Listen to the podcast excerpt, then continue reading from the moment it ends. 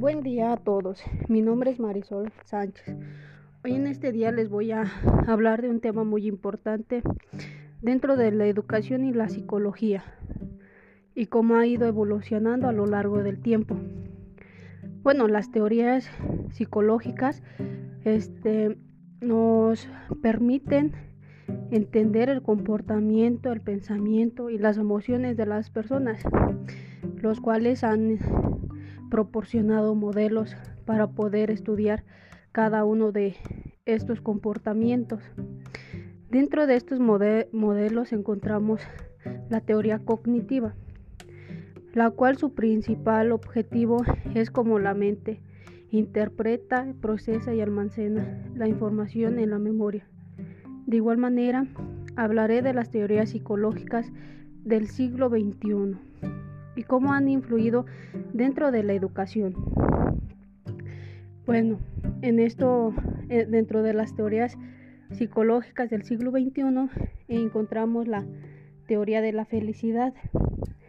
Esta la entendemos como cómo las personas deben de ser felices, donde las personas se deben autorrealizarse, alcanzar sus propias metas y ser felices es experimentar placer intelectual y físico. Esta teoría consigue que la persona no, no tenga algún sufrimiento mental y físico. También va de la, de la mano este, la teoría positiva que se encarga del estudio de las fortalezas y virtudes humanas, las cuales nos, nos permiten adoptar una perspectiva más abierta para potenciar las motivaciones y las capacidades del ser humano. Esta teoría dentro de la educación nos, nos permite este, tener un estudio y poder este, complementar los programas de, de, estudios en los cuales se manejan las emociones y los, los rangos individuales positivos.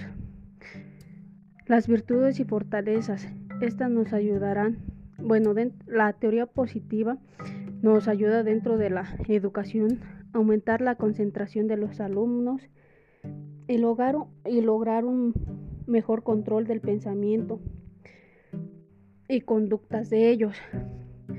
Dentro de las emociones tenemos una muy importante que no, que no debemos de dejar atrás, lo que es el amor.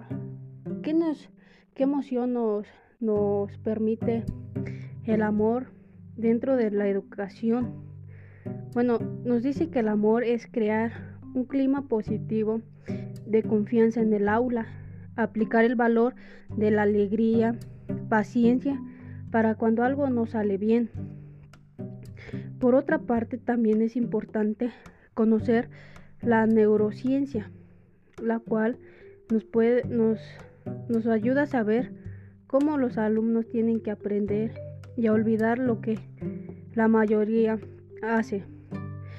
Bueno, los alumnos en atrás o, o la mayoría este pues no tienen un aprendizaje sino que las personas empiezan a, a memorizar un tema. Y entonces pues eso eso no, no es no es lo que pues nosotros como docentes queremos no nosotros queremos que nuestros alumnos lleguen a, a un aprendizaje significativo y poder este ayudarlos.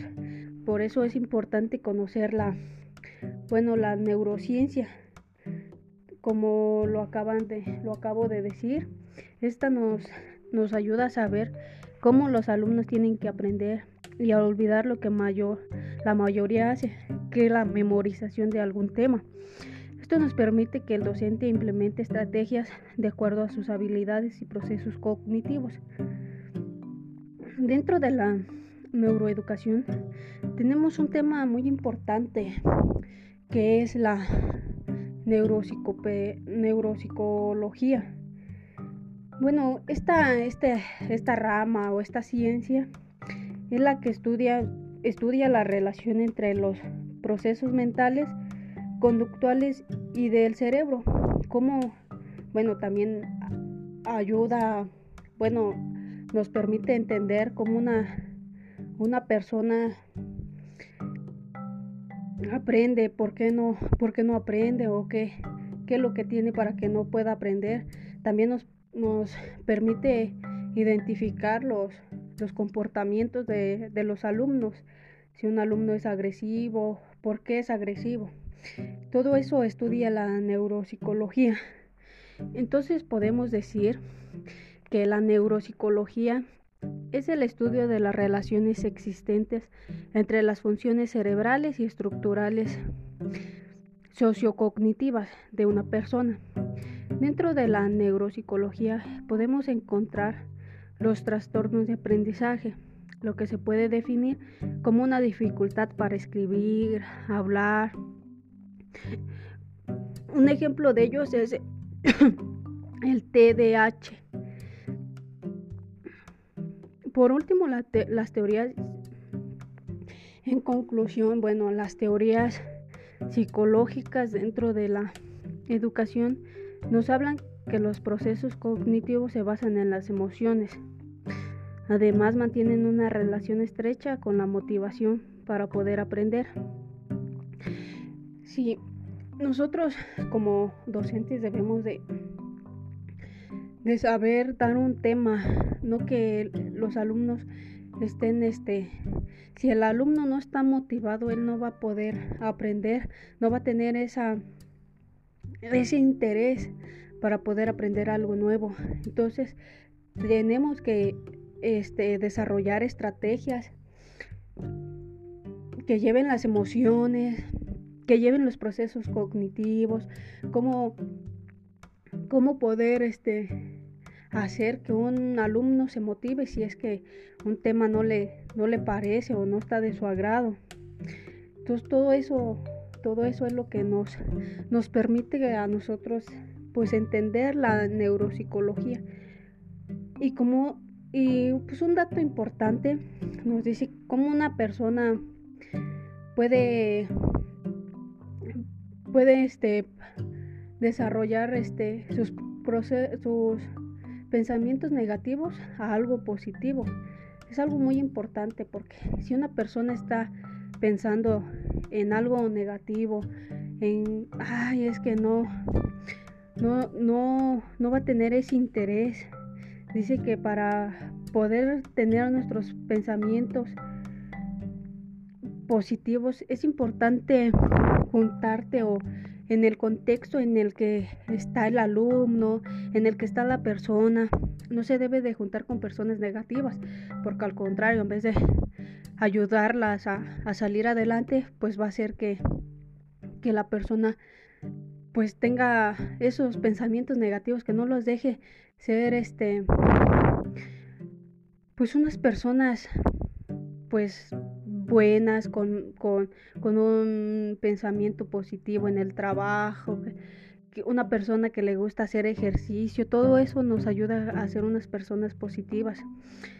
También nos, nos permite conocer las, la pirámide de, de Maslow, las necesidades, cómo llegar a ser una persona autorrealizada, cómo llegar a eso. Bueno, en este podcast les, pues les quería hablar de, este tema, cómo ha ido evolucionando la psicología a lo largo del tiempo, cómo la neuropsicología nos permite entender el comportamiento de una persona, las teorías positivas, la teoría de la felicidad, la teoría del amor, cómo todas esas se van a ir relacionando con, con el medio en el que estamos, en el contexto y lo más importante dentro de la educación. Bueno, gracias a, a todos por ponerme un poco de atención. Espero muy pronto estarles compartiendo más temas importantes sobre pues la educación, el cerebro, todo que sea el aprendizaje significativo. Más adelante les voy a explicar pues algunos temas más. Gracias.